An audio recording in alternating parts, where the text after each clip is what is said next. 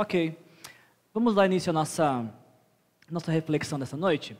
Nesse mês de, de março, aqui na Igreja Aliança, nós estamos realizando esta série da teoria à prática, a espiritualidade cristã em ação.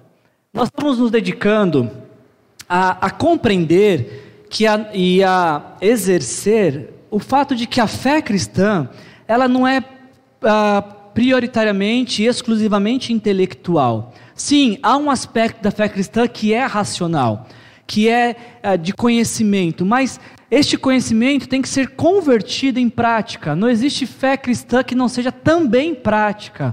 Aquilo que conhecemos sobre Deus deve moldar e conduzir nossos passos. E é isso que a gente está falando nesse mês de março. E para nos ajudar nesta tarefa de falar de uma fé prática, e de pensar de como a nossa fé pode ser prática, nós estamos estudando a carta de Tiago, que por muitos é dito como manual da, da fé cristã. O livro de Tiago foi escrito pelo irmão de Jesus, Tiago, e foi o primeiro texto escrito no cristianismo, por volta do ano 45, quase 12, 13 anos depois que Jesus ressuscitou. O primeiro texto escrito foi esta carta, escrita por não apenas por alguém que é irmão de Jesus, alguém que viu Jesus crescer e que cresceu junto com Jesus, tendo Jesus como irmão mais velho, mas também de Tiago, que é que foi, na verdade, o primeiro líder, aquele que primeiro conduziu este rebanho de Deus, a igreja de Deus, no primeiro século. Então, este Tiago, irmão de Jesus, o primeiro líder da igreja cristã, tem muito para nos falar sobre uma fé prática e como nós podemos transformar toda a teoria que temos sobre quem é Deus, sobre quem é Jesus, o que ele fez, em algo prático. Nós começamos essa série de reflexão falando sobre ah, como transformar provação em aprovação, e naquela primeira semana nós entendemos de que quando Deus nos prova, ele quer nos aprovar. E daí vem o motivo para entendermos esse texto de Tiago 1, tenham por motivo de grande alegria o passarem por diversas tribulações, porque tribulações são ótimas oportunidades de conhecermos mais Deus, o seu poder e ver Ele agindo em nossas vidas. Semana passada a gente falou um pouquinho sobre como ter uma fé autêntica, baseada em Tiago capítulo 2. E a gente terminou com essa ilustração do sol. Vocês estavam presentes, imagino que vocês se lembram. Você não estava presente, você pode assistir no YouTube. Ah, mas a gente falou que quando nós somos expostos ao sol, se não nos protegermos, ficamos com as marcas do sol, que são as queimaduras. Da mesma maneira, quando nos expomos a um relacionamento com Deus, isso produz marcas em nós que todos podem ver. Por isso que a nossa fé, ela tem que ser uh, seguida de obras. Fé e obras não são coisas distintas, é como se fosse nome e sobrenome, é um nome composto. Fé e obras. As duas andam juntas e expressam este relacionamento e essa exposição que a gente tem ao relacionamento com Deus. Hoje eu quero dar sequência com vocês nessa série de mensagens pensando sobre como viver de forma sábia.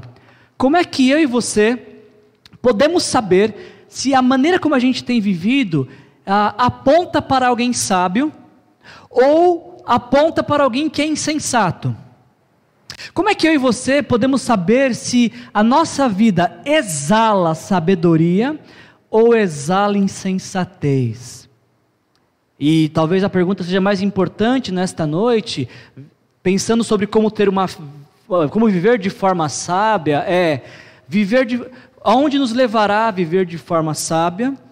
E o contrário é verdadeiro. Se não vivermos de forma sábia, mas vivemos como insensato, qual é o resultado final disso também? E para falarmos sobre como viver de forma sábia, a gente vai meditar em Tiago capítulo 3. Se você tiver com a sua Bíblia, você pode abrir para me acompanhar na leitura ou pode nos acompanhar na leitura aqui que a gente vai projetar também.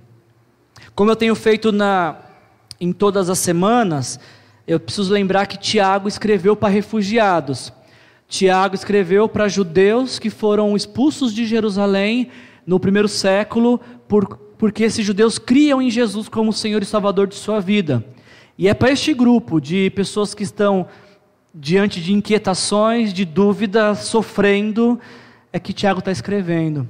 Muito propício para nós nesse momento falar de, dessa inquietação.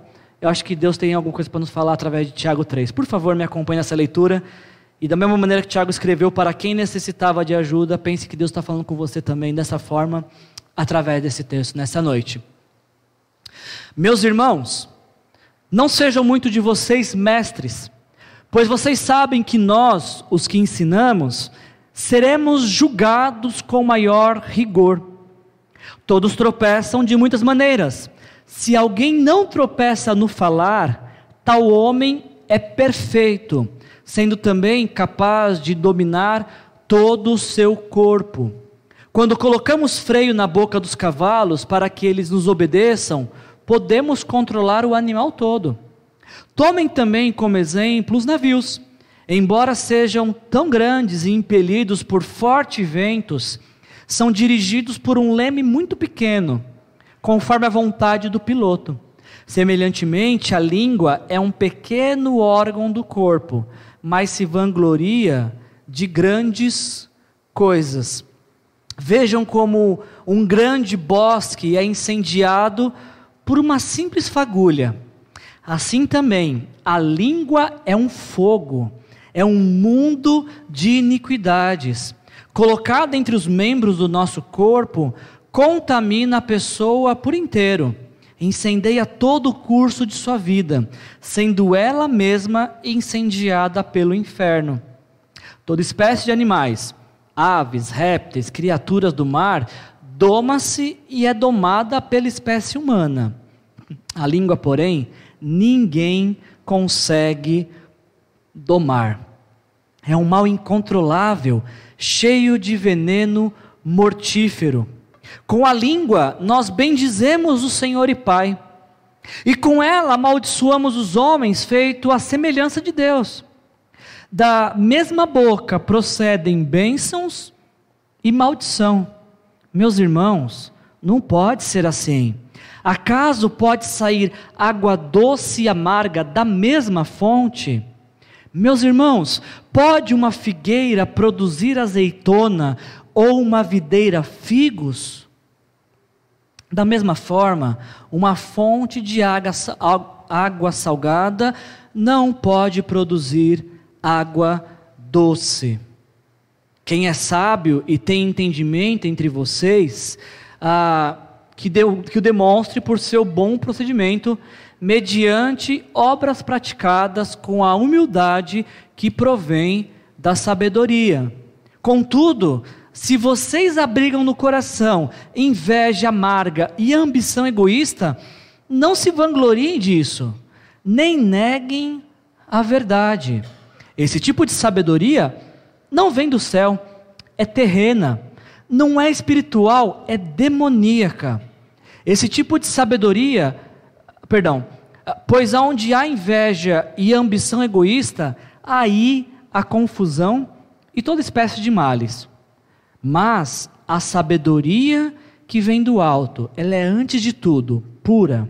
Depois, pacífica, amável, compreensiva, cheia de misericórdia e de bons frutos, imparcial e sincera. O fruto da justiça semeia-se em paz para os uh, pacificadores. Conforme a gente vai andando na meditação, desse texto de Tiago, não está passando aqui, se puderem passar, por favor. Uh, conforme a gente vai andando na meditação desse texto de Tiago, a gente vai percebendo que o tema central desta carta é maturidade. Tiago chama os seus leitores e a nós também a uma vida madura, a uma vida que reflete a maturidade espiritual. Não alguém que é inconstante, em que cada momento está de alguma forma, mas alguém maduro.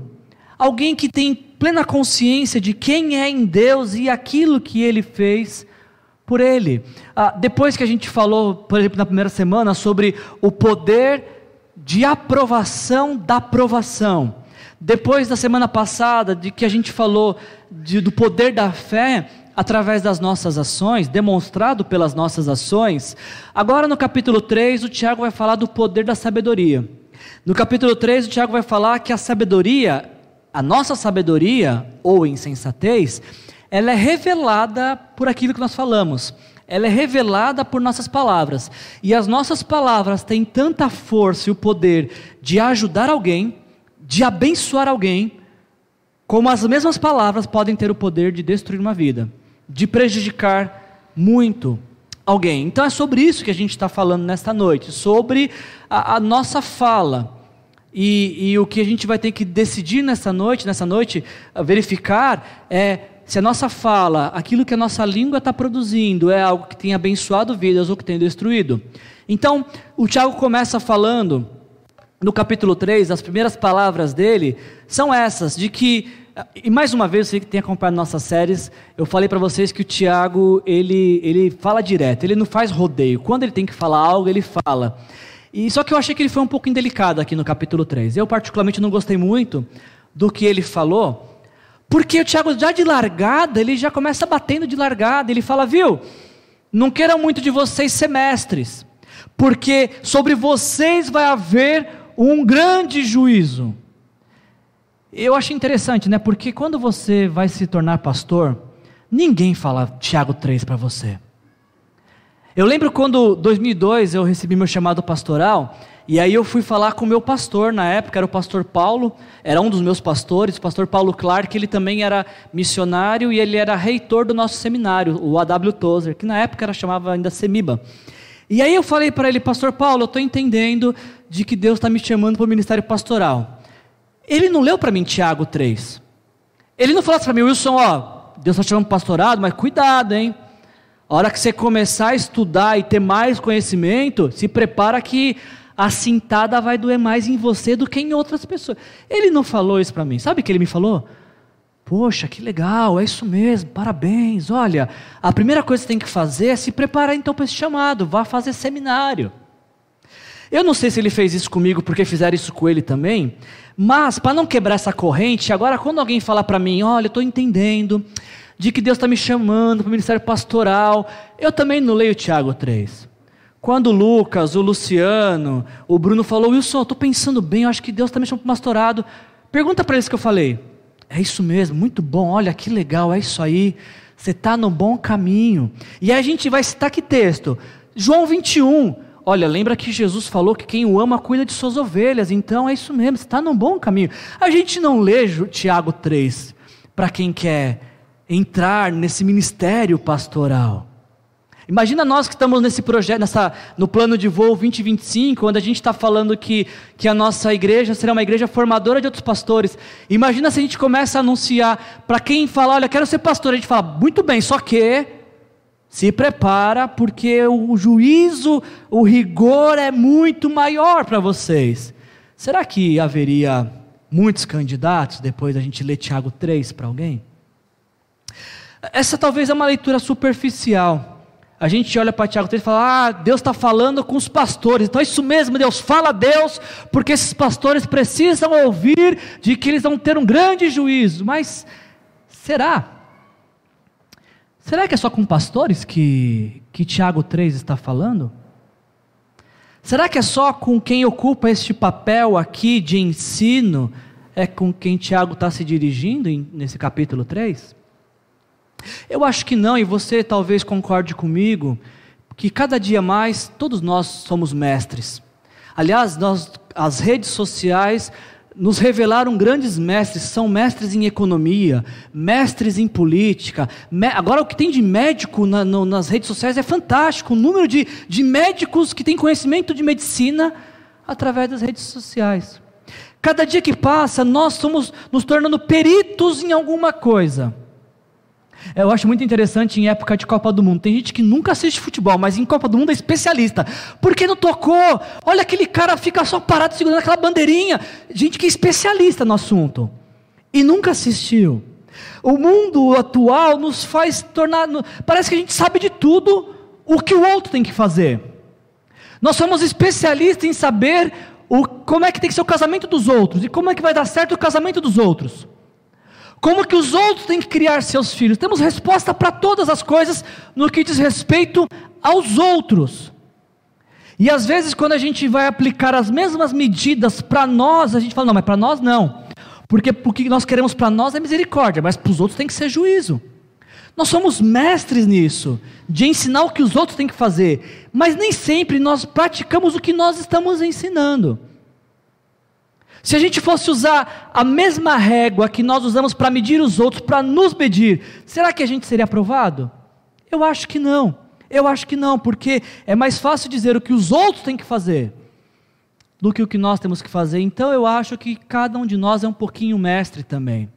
E aliás, por falar nisso, acho muito interessante que, sim, na espiritualidade cristã existe um espaço destinado para mestres. O próprio apóstolo Paulo diz em, em Efésios capítulo 4 que Jesus, ele designou para a igreja apóstolos, profetas, evangelistas e pastores e mestres. Então, mestre, assim como apóstolo, profeta, evangelista, são pessoas que Jesus designou para a igreja. E perceba que não é cargo, Jesus não está falando aqui de cargo. Ele designou essas pessoas com qual finalidade? Preparar todos os cristãos para o ministério. Então o apóstolo, ele prepara como apóstolo outros cristãos para o ministério. E assim com o evangelista, com os, com, com os profetas, os pastores e mestres. Então sim, na espiritualidade cristã existe esse espaço do mestre, daquele que ensina. Mas quando a gente lê Tiago 3, embora Tiago use a palavra mestre aqui também, olha o que ele diz nesse detalhe que talvez passe desapercebido por muitos. Tiago fala: Meus irmãos, não sejam muitos de vocês mestres. Vocês quem? Nós que ensinamos. Todo aquele que ensina, de uma certa maneira, para Tiago, é um mestre. O mestre para Tiago não é o que se formou e se especializou naquela matéria. O mestre, neste texto de Tiago, é aquele que está exercendo a função do ensino. E nós ensinamos a todo momento de diversas formas. Ensinamos com nossas palavras, ensinamos com nossas atitudes, e podemos ser bons mestres em muitas coisas, ou péssimos mestres e maus exemplos em outras, mas em ambos estamos ensinando. Então, se você está entendendo que Deus está chamando para o ministério pastoral, pode vir tranquilo, vai ser muito bom ter sua companhia. E nessa parte de juízo e rigor, você não vai estar sozinho nessa. Todos nós estamos nisso. Porque todos nós ensinamos, de certa forma, alguma coisa. Aliás, dentro da espiritualidade cristã, há uma expectativa de que todo cristão ensine. Foi quem disse isso, foi o próprio Senhor Jesus. Naquilo que nós chamamos de grande comissão, o Senhor Jesus falou: portanto, vão e façam discípulos de todas as nações, batizando-os em nome do Pai, do Filho e do Espírito Santo. O que, que Jesus pede na sequência para a gente fazer? Pode colar, está aqui, ó. Ensinando a obedecer. Jesus espera que cada cristão ensine outras pessoas a obedecê-lo como eles fazem. Então, essa parte de ensino é de todos os cristãos. Todos os cristãos têm algo para ensinar. E é por isso que para todos os cristãos existe esse rigor e esse juízo, porque temos que tomar cuidado do que, que a gente está ensinando. Uma vez que nós nos identificamos como cristãos, como seguidores de Jesus, as pessoas que não conhecem Jesus estão nos vendo e nós estamos ensinando algo para elas. Porque a fé cristã não é uma fé puramente racional e intelectual, também é, mas não é somente. Ela é uma fé que deve servir de exemplo para outros. E que outras pessoas, vendo essa fé, queiram conhecer Jesus, queiram se identificar com Jesus. Não podemos ter uma fé apenas que é teórica, que nós conhecemos tudo de teoria, mas nada de prática. Quer que eu te dê um exemplo de por que, que haverá um rigor para todos nós que ensinamos? Tente imaginar essa cena. No mês de abril, nós vamos ter a nossa série de família. Só que aí vocês descobrem que no mês, perdão, no mês de maio a gente vai ter nossa série de família daqui na igreja, se assim Deus permitir. Só que aí no mês de abril, que é o mês que antecede essa série de família, vocês descobrem que eu me divorciei da Gisele. E aí vocês vão averiguar por que, que eu me divorciei da Gisele e vocês vão descobrir que eu divorciei dela porque ela, ah, eu estava cansado de comer arroz queimado. Ah, deixa, é hipotético, vocês sabem que é hipotético essa questão. Porque Gisele e eu estamos em lua de mel ainda, e vocês sabem que ela cozinha muito bem, é bem hipotético, tá? Mas imaginem isso: no mês de, de maio, a gente vai ter série de família, e no mês de abril eu divorciei da Gisele por causa de. por alguma coisa que ela cozinhou e eu não gostei. Pergunta: você viria aqui me ouvir a falar sobre família, sobre amar o cônjuge, sobre sacrifício, sabendo que eu tinha me divorciado da Gisele porque ela queimou arroz duas vezes na semana? Você viria aqui ah, no mês de outubro, onde a gente vai falar, no mês de outubro a gente está planejando fazer uma série sobre igreja. E nessa série de igreja a gente vai estar tá falando dessa vida em comunidade, de sermos um, de vivermos em, unidos, de vivermos ah, juntos, de envelhecermos juntos. Só que no mês de setembro eu peço demissão. Vocês me convidariam para ser o preletor de outubro? Se eu falasse assim, gente, a partir de setembro não quero mais saber, vocês dão muito trabalho, eu estou ficando com cabelo, cada cabelo branco que tem um nome de cada um de vocês, e eu cansei disso, parei, aqui está minha carta de demissão. Em setembro, em outubro, vocês me convidariam para ser o preletor? Para falar de unidade, para falar de, uh, de empatia, de uns aos outros? A resposta disso é não, é claro que não. E é isso que Tiago está falando sobre vocês vai haver, que vocês que ensinam, vai haver um maior rigor. Por quê? Porque nós não podemos ensinar uma coisa e viver outra. Vocês entendem isso? Nós não podemos apontar a direção e caminhar em outra. Nós não podemos dizer que seguimos Jesus e as nossas atitudes desmentirem a nossa fala. E é por isso então que haverá um grande rigor para nós que ensinamos. Para nós estamos dizendo: olha, amamos Jesus, eu amo a Deus, eu quero ah, que Deus me abençoe. A gente está ensinando isso. Só que o que está vindo na sequência deste ensino com o nosso viver? O apóstolo Paulo parece também tinha essa mesma preocupação. Ele fala em 1 Coríntios capítulo 9, versículos de 26 a 27. Ah, não corro como quem corre sem alvo, e não luto como quem esmurro o ar, mas esmurro o meu corpo e faço dele o meu escravo. E preste atenção nisso, para que depois de ter pregado aos outros, eu mesmo não venha a ser reprovado. Eu acho que esse que é o grande rigor do juízo de quem ensina ser reprovado naquilo que estava ensinando. Tenta imaginar essa cena, o quão seria incoerente você ir no nutricionista que está com sobrepeso. Você, você aceitaria passar com um nutricionista que está com sobrepeso? Você aceitaria fazer um curso de direção defensiva com alguém que está com a carteira suspensa porque se envolveu em racha? Por um acaso você já pensou de ter como um coach financeiro alguém que está falido? Ou você se inscreveria? Imagina a cena: a gente anuncia aqui na igreja, né, divulga nas nossas mídias sociais, coloca um banner na frente da nossa igreja, a palestra sobre ética e cidadania. Com quem? Ah, um desses caras que foram acusados pela Lava Jato, foram condenados pela Lava Jato. Você participaria? É claro que não, porque a gente não pode ser reprovado com aquilo que nós ensinamos, reprovado naquilo que nós ensinamos. Não podemos deixar de viver o que ensinamos. E é aqui nesse ponto que algumas pessoas enroscam. Algumas pessoas dizem assim: bom, então nesse caso, eu não vou ensinar nada. Eu vou é ficar quietinho para quando eu estiver vivendo de acordo assim, com aquela unção tremenda que abala todas as cadeiras, junto, quando tiver assim, aí eu passo a ensinar. Não é isso que o Tiago está falando, o caminho é inverso. Viva desta forma e ensine. Não é esperar, porque se você esperar, esperar, você nunca vai ensinar nada. E aliás, o que você está ensinando ao esperar é que você não tem condições ou não quer viver intensamente a vida de Jesus na sua vida. Precisamos viver aquilo que ensinamos. E aí, através disso, nós demonstramos uma vida sábia. Outra coisa que eu aprendo com o Tiago sobre como viver de forma sábia é sobre ah, o controle de nossas línguas. Ah, o Tiago ele vai fazer uma analogia muito interessante aqui, falando de algo pequeno que controla algo muito grande e de algo que, ah, por menor que seja o tamanho, tem um grande poder de destruição.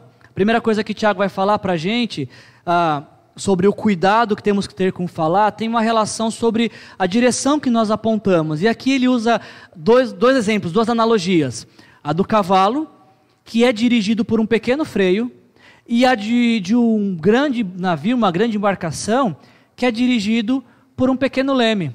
Assim como um cavalo forte, indomável, é dirigido por um freio, e uma grande embarcação tem seu rumo guiado por um pequeno leme, Tiago está nos ensinando que aquilo que nós ensinamos traz direção para a vida, aponta um caminho, aponta uma saída, uma alternativa, e é por isso que nós precisamos tomar cuidado. Tiago fala, por exemplo, que a língua é um, um, dos menores órgãos do nosso corpo. Eu fiz uma pesquisa, tive essa curiosidade de ver qual era tamanho da língua. E o padrão que diz é 10 centímetros. Eu acho que algumas pessoas contrariam essa estatística pelo tanto que falam.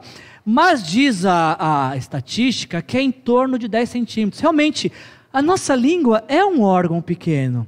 Mas olha o poder que ela tem. Embora pequena, ela pode conduzir o nosso viver, conduzir os nossos passos, de maneira que um ensino correto direciona para uma boa vida e um ensino errado para um caminho de destruição. Jesus foi muito rigoroso nesse sentido sobre o ensino.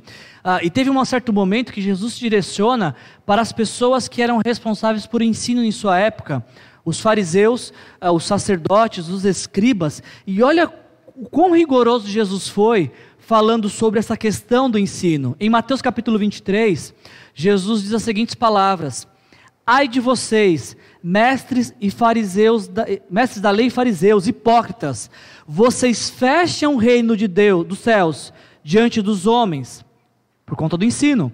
Vocês mesmos não entram, nem deixam entrar aqueles que gostariam de fazer. Ai de vocês, mestres e fariseus, mestres da lei, fariseus hipócritas, porque percorrem toda a terra e mar para fazer um convertido, e quando conseguem, vocês o tornam duas vezes mais filho do inferno que vocês, através de seus ensinos. Jesus continua, ai de vocês, mestres da lei, fariseu hipócritas, vocês dão o dízimo da hortelã, do endro e do cominho, que são coisas boas, é um ensino bom, mas negli tem negligenciado os preceitos mais importantes da lei: justiça, misericórdia e fidelidade. Vocês devem praticar essas coisas sem omitir aquelas. Guias cegos, vocês com o mosquito e engolem um camelo. Não é ditado popular, não é Bíblia, é versículo bíblico isso. Vocês são. Uh, vocês coam um mosquito e engolem um camelo, através do ensino que vocês ensinam. Ai de vocês, mestres da lei, fariseus hipócritas, vocês são como sepulcros caiados, bonitos por fora, mas por dentro estão cheios de ossos de todo tipo de imundície.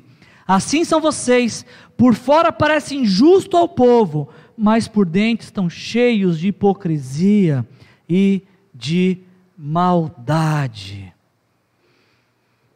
Olha só o que o ensino pode fazer. Eu fiquei espantado lendo Jesus falando isso.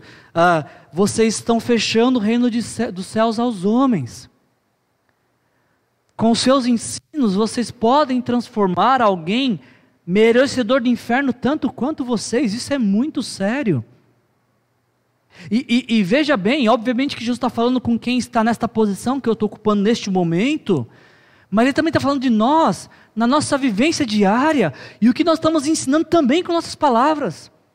O que nós estamos ensinando aos nossos filhos. O que nós estamos ensinando com as pessoas com quem convivemos. Será que nós estamos direcionando essas pessoas para o reino dos céus ou afastando o reino dos céus? Para as pessoas com quem nós convivemos. Algo tão pequeno, a nossa língua, tem o poder de dar um grande direcionamento para a vida. Algo que é tão, tão pequeno e parece tão simples, mas ao mesmo tempo é tão indomável e que pode comprometer a vida de muitas pessoas. Tem vezes que, que não acontece sempre, mas tem vezes que quando acaba a pregação, ou no término da mensagem, ou até mesmo durante a semana, alguma pessoa fala para mim assim: Olha, Wilson, aquilo que você disse foi para mim, e por conta dessa palavra que você disse, eu tomei essa decisão da vida. Tem certos momentos que eu, falo, eu fico feliz e grato a Deus por, de alguma maneira, em toda a minha limitação e, e, e pecaminosidade, poder ter sido útil a Deus para transmitir a palavra dele. Mas quando eu ouço isso, também me traz um certo temor de pensar, Deus, o que, que eu estou ensinando? E de saber que tem algumas pessoas, não todos, mas algumas pessoas que me ouvem e que algumas decisões serão tomadas com aquilo que estão ouvindo, porque estão entendendo que estão ouvindo de mim algo que vem de Deus para as suas vidas. E nós também fazemos isso com nossos filhos. Direcionamos passos dos nossos filhos, direcionamos a vida daqueles que nós temos influência com aquilo que nós falamos. E é por isso que temos que tomar cuidado com a nossa língua. Outra coisa que Tiago vai falar, que é ainda mais grave que isso, é que a nossa língua tem o poder de destruição. E aqui ele usa algo também pequeno, como analogia, com grande poder de destruição, como uma fagulha, uma pequena fagulha lançada numa floresta pode incendiar toda uma floresta, e o veneno, por uma pequena dose, menor que seja a sua dose, pode levar alguém ao falecimento. E Tiago está falando da mesma maneira. O nosso ensino, pode tanto promover a vida, como promover a destruição de alguém. E aqui nós precisamos tomar muito cuidado com essa questão, porque me parece que nós temos uma, uma facilidade para isso, de usar nossas palavras para destruir a vida de alguém. Eu não sei se você já presenciou essa cena, a gente fazia isso muito quando era criança, né? Quando tinha dois coleguinhas brigando, e aí um falava uma coisa, nós falávamos para esse aqui, Ô, oh, vai deixar falar com você assim? Porra, se fosse comigo, não deixava. A gente parece que faz isso com frequência na vida. A gente cresce, mas parece criança ainda. Quando alguém fala que ouviu um desaforo, a gente às vezes fala: E você deixou quieto? Você deixou barato? Você deixou que falasse com você assim? Isso é uma fagulha em uma, uma floresta que estava quase já incendiada. Fazemos isso com muita frequência. Fazemos nossa palavra. Às vezes a pessoa está tá quase apaziguando, quase esquecendo. A gente fala uma coisa que traz à tona todo aquele vulcão de emoções. Porque a nossa palavra ela tem um poder destrutivo. Olha que interessante, eu esbarrei com um texto essa semana que, que acho que agrega muito para a nossa reflexão desta noite. Em Provérbios capítulo 6, versículos 16 a 19, uh, o autor de Provérbios diz essas palavras: Existem seis coisas que o Senhor odeia e sete coisas que Deus detesta. Lista das sete coisas que Deus detesta. Quais são? Uh, olhos altivos, língua mentirosa, mãos que derramam sangue inocente, coração que traça planos perversos, pés que se apressam para fazer o mal, a falsa testemunha que espalha mentiras e aquele que provoca discórdia entre irmãos. Essa é a lista de sete coisas que Deus detesta. Se você não quer provocar a ira de Deus, não quer ah, entristecê-lo, essas são as sete coisas que você deve evitar. Agora, olha que interessante. Dessa lista de sete coisas que Deus detesta, três estão relacionadas a fala. Língua mentirosa, a falsa testemunha que espalha mentiras e aquele que provoca discórdia entre irmãos. Parece que nós, às vezes, nos tornamos incendiários de plantão. Ou convivemos com alguns, que a coisa está apaziguando, mas joga uma fagulha e isso, aquilo vira uma, uma grande fogueira. Diante de uma ofensa, surgem aqueles incendiários de plantão que dizem: Ah, se fosse comigo, não deixava assim, não. Diante ah, de, de, discussões, surgem os incendiários de plantão que disse: Ah, se você soubesse o que ele disse de você, hum, você não era mais amigo dele. Diante de boatos, surgem aqueles que, ao invés de encerrar o boato, o boato termina aqui, levam o boato adiante. Coisas que nós devemos evitar mentirinha, mas é só uma mentirinha, é só uma coisinha. Não existe mentirinha. Porque a mentira, por menor que seja, ela pode ser uma gota de veneno que vai matar alguém. Eu li no jornal essa semana, no dia 9 de março, li a manchete no jornal, de que no Irã, ah, 43 pessoas morreram depois de terem bebido álcool, porque ouviram a notícia de que o, o álcool combatia o coronavírus. Uma mentirinha, um boato, uma coisa que às vezes a gente recebe no WhatsApp e a gente quer ter a boa ação de espalhar para as pessoas e a gente nem tem a preocupação de ver se aquilo é verdadeiro. Se procede, se tem consistência, percebe como que uma coisinha pode acabar com uma vida. Por menor que seja, como que isso pode ah, promover com, com tanto mal. Essa semana, preparando essa mensagem, eu esbarrei em um texto de Sócrates que dizia que Sócrates tinha um critério quando alguém vinha falar com ele. Ele, tinha, ele falava que era a, o teste das três peneiras. Vocês já ouviram isso?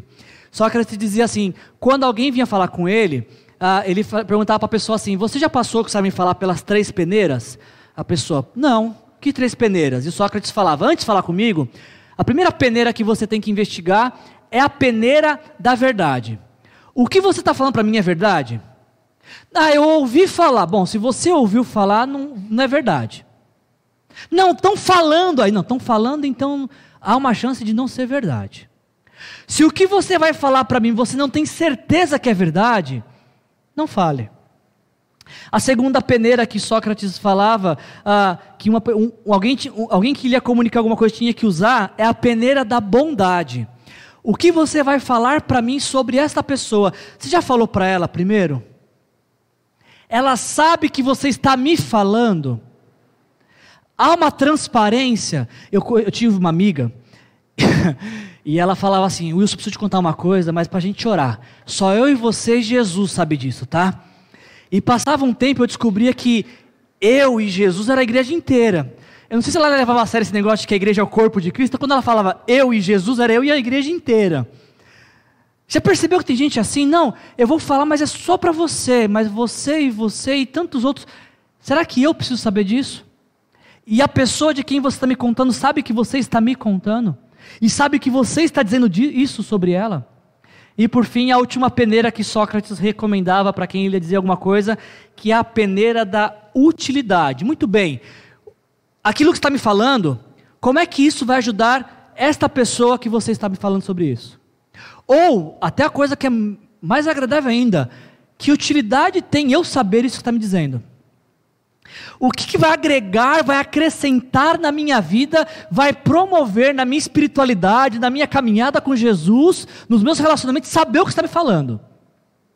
Ah, não vai agregar muito, não, só queria te contar. Não, não me conte, por favor, me poupe. Me poupe dos detalhes. Me poupe de coisas que eu não preciso saber. Me, me poupe de histórias sobre outros. Se eu tiver que saber sobre a vida de outros, que eu saiba por eles, e não porque você veio correndo me contar uma coisa. Eu acho que são boas peneiras para a gente usar. Tem um ditado, dois ditados populares que falam sobre isso, né? Quem fala mal de, mim, de você para mim, possivelmente fala mal de mim para você também. E quando Pedro me fala de Paulo, eu sei mais sobre Pedro do que sobre Paulo. Eu estou dizendo tudo isso para vocês só para a gente per perceber o quanto que nós temos que ter cuidado com aquilo que a gente falamos. As nossas palavras, às vezes, se forem um boato, são como um travesseiro de pena de ganso, aberto e espalhado. Ah, era mentira, então vou tentar recolher. Algumas penas jamais serão recolhidas. É por isso que a gente tem que ter sabedoria sobre aquilo que a gente fala, sobre como a gente fala. E isso me traz um peso ainda maior, pensando no, no poder destrutivo das palavras, pensando sobre o que temos falado, principalmente para as pessoas com quem convivemos. Para para pensar rapidamente e responda para você mesmo: como é que você tem se dirigido ao seu cônjuge ultimamente? Como você tem conversado e se dirigido aos seus filhos, aos seus pais? As pessoas com quem você convive. Eu já ouvi inúmeros relatos, sendo, lendo livros ou sendo conversando com pessoas, de adultos que crescem com grandes traumas, porque na infância ouvem seus pais dizendo: você não presta para nada, você não faz nada certo, você não vai ser nada na vida. E esses adultos, alguns têm dificuldade de se libertar disso e crescem à sombra dessa palavra de seus pais. Porque palavras têm esse poder de destruição. E aí eu volto a te perguntar: como é que você tem se comunicado com seu cônjuge? Qual foi a última vez que você elogiou seu cônjuge? Disse o quanto ele estava bonito, como ele, se como ele fez algo que foi muito bom, algo correto. Qual palavra você tem usado para se dirigir aos seus filhos? A, a, as suas palavras com seus filhos elevam seus filhos e colocam eles de pé e em condições de encarar a vida? Ou será que na nossa casa, nossos filhos, nós somos mais um que falam contra nossos filhos? Que depõem contra a saúde física, a saúde emocional dos nossos filhos? As nossas palavras têm um poder destrutivo, mas elas não só destroem a vida para quem nós dirigimos, às vezes nossas palavras também nos destroem. Já percebeu quantas vezes nós ah, temos dificuldade? Não sei se esse é seu caso, é um, eu estou abrindo o coração porque é uma questão minha. Quantas vezes nós nos desmerecemos, nos desprestigiamos? Às vezes acontece comigo, por exemplo, de algumas pessoas falar assim: Nossa, Will, você fez isso tão bem. E aí, ao invés de falar, obrigado, eu, eu, quero justificar. Não, mas é que eu, eu, fiz bem porque tinha isso aqui que favoreceu, ou isso aqui que pro, pro, proporcionou que desse certo. Não, eu fiz bem, mas você também ajudou tanto. Qual a dificuldade que você tem de dizer muito obrigado? E hoje em dia não pode dar a mão, né? Então, muito obrigado. Qual a dificuldade de falar obrigado? Às vezes usamos de uma falsa modéstia para reconhecer um elogio. É ruim quando somos criticados, mas é ruim também quando somos elogiados e, e nós não reconhecemos isso. Talvez porque alguns de nós vivam esta sombra do passado, e eu me incluo nisso, de tantas vezes ter ouvido: você não serve para nada, você não presta para nada, você não vai dar em nada, e a gente assume essa identidade e começamos a reverberar isso. É verdade, eu não faço nada certo, eu não vou ser ninguém, eu não vou chegar em lugar nenhum. Se tiver dez pessoas, se tiver que dar errado com uma, eu vou ser o felizardo, vai dar errado comigo, ó céus, ó vida, ó azar, pobre de mim. Mas quando a gente entrega a nossa vida para Jesus, esse discurso tem que mudar. Nós não podemos fazer uso das nossas palavras para nos despreciar, nem depreciar outro, nem nos depreciarmos. Sabe por quê? Porque quando a gente rende a nossa vida para Jesus, nós temos uma nova identidade. E a nossa vida passa a ser descrita por quem nós somos em Cristo. De maneira que quando formos falar ao nosso respeito, temos que falar ao nosso respeito de acordo com a identidade que ganhamos por estarmos em Cristo. Nós não somos aqueles que não vão dar certo na vida, que nunca vão fazer nada certo. Sabe por quê? Porque quando entregamos nossa vida para Jesus, nós recebemos uma nova identidade que fala que somos mais do que vencedores. Mais do que vencedores. Nós não podemos nos demerecer porque a nossa identidade em Cristo diz que nós fomos escolhidos por Ele, somos escolhidos por Deus, eleitos antes que o mundo existisse. Não podemos usar de palavras para nos desmerecer, porque estaríamos criticando aquilo que Deus fez por nós.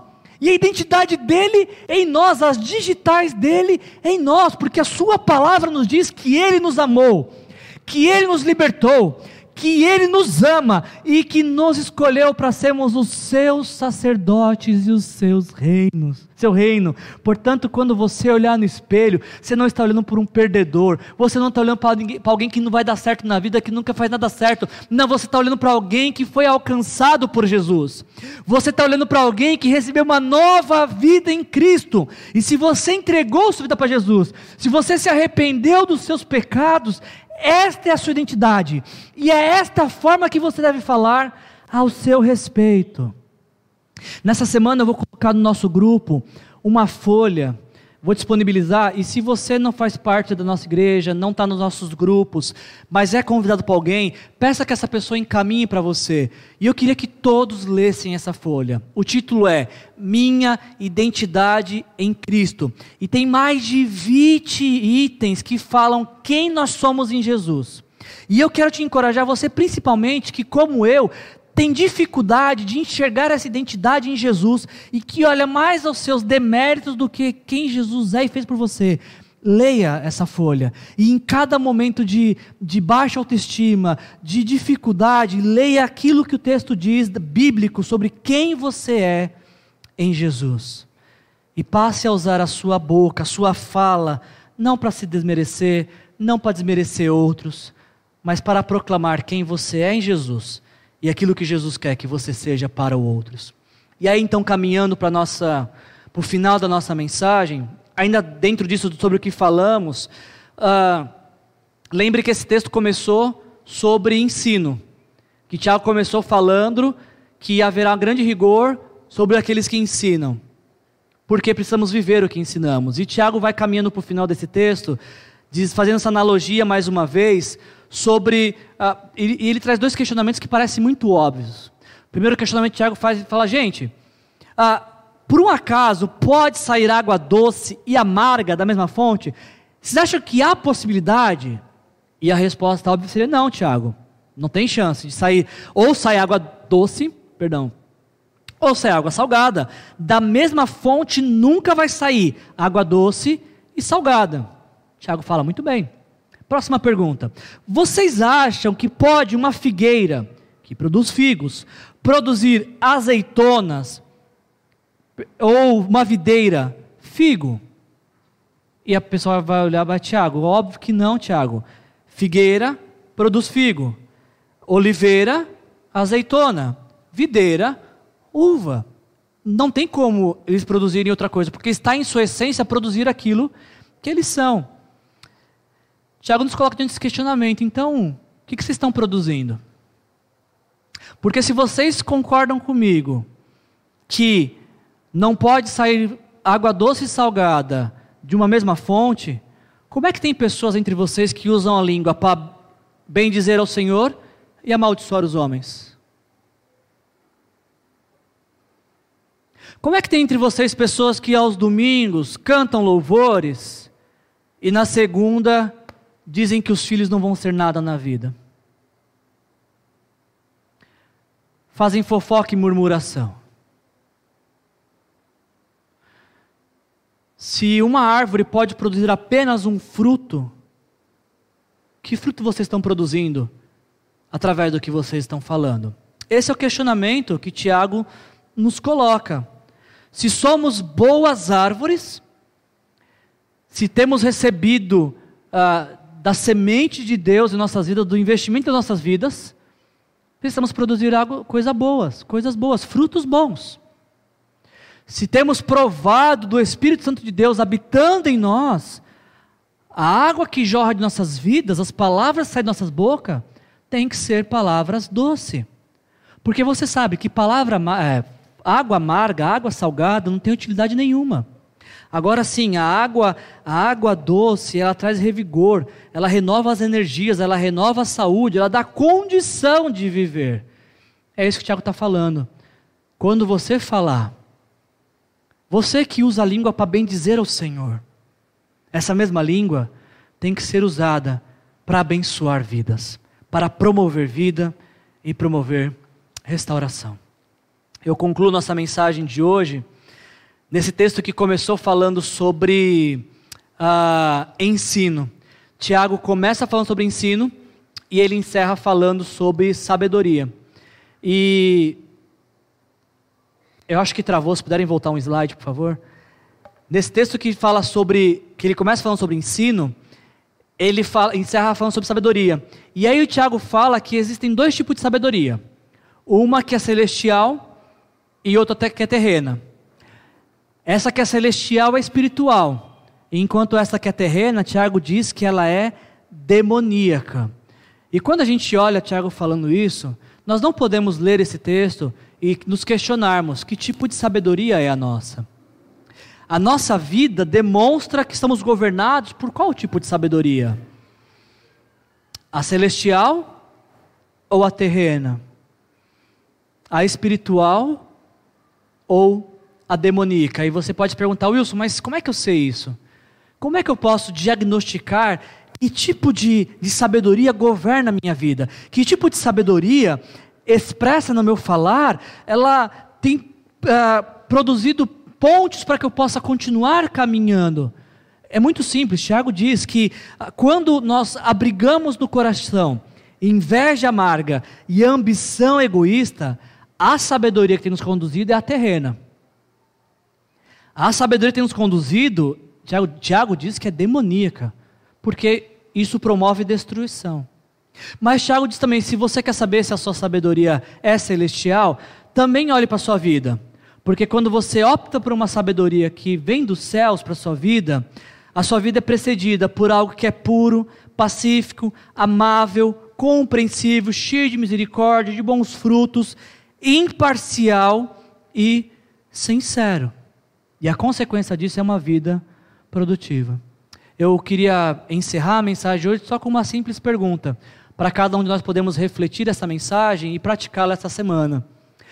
Quais qualidades da sabedoria do alto, essa que Tiago fala que é pura, pacífica, amável, compreensiva, cheia de misericórdia, de bons frutos, imparcial e sincera, qual dessas qualidades você percebe nesta noite que precisam ser desenvolvidas na sua vida? Que precisam ser notadas através de suas palavras. Que sabedoria vai conduzir a minha a sua vida? Que sabedoria vai ser revelada através do que ensinamos com a nossa vida nesta semana? A sabedoria terrena? Ou será que eu e você nesta noite tomamos essa decisão de deixar que a sabedoria do alto conduza o nosso viver? Eu e você nessa noite queremos que a nossa fala, o nosso ensino, que ensinamos com a nossa vida, seja puro, pacífico, amável, compreensível, cheio de misericórdia e bons frutos, imparcial e sincero. É para isso que a gente vem aqui nessa noite. É para isso que a gente enfrentou tantas coisas para estar aqui nessa noite. Para ouvir Deus nos desafiar a deixarmos que a nossa vida seja nutrida e conduzida pela sabedoria que Ele quer nos dar. E se você ouviu a primeira mensagem, você sabe como é que você vai ganhar essa sabedoria, né? Com muitas chances de ser sábio. Se esse é o seu desejo nessa noite, feche seus olhos e eu quero orar. Pai, em nome de Jesus, obrigado, Senhor, porque mesmo diante de uma mensagem tão difícil, Pai, difícil, Pai, que talvez vamos ter que recorrer a ela tantas outras vezes, Pai. Obrigado por ter nos dado condições de de refletir nesse texto que nos desafia a pensar no que falamos, no que sai de nossas bocas e o que tem produzido na vida das pessoas que têm essas palavras têm chegado, Pai. Queremos nessa noite, Pai, de todo o coração, nos arrependermos e pedimos perdão ao Senhor por cada palavra inútil que sai da nossa boca, Pai. Por cada palavra que te entristeceu, Senhor. Por cada palavra que não refletiu a tua vida em nós, Senhor. E pedimos que o Senhor nos abençoe, Pai, nos ajudando a ter essa sabedoria que vem do alto, Pai. E nós sabemos, Pai, que essa sabedoria virá com provações. Mas queremos, Pai, ter essa sabedoria que reflete o Senhor em nossas vidas, Pai. Nos ajuda, nos dê condições, Pai, de sermos sábios com a sabedoria que vem do Senhor, Pai. Para que o Senhor seja glorificado através do nosso viver e através daquilo que nós falamos. Clamamos ao Senhor por tuas bênçãos nessa semana, Pai. Em nome de Jesus, amém. Que a graça do nosso Senhor Jesus Cristo, o amor de Deus, nosso Pai, e a comunhão e consolação do Espírito Santo conduza nossos passos e a nossa, nossa, nosso viver, nossa fala nessa semana. Em nome de Jesus, amém. Jesus te abençoe. Vá em paz.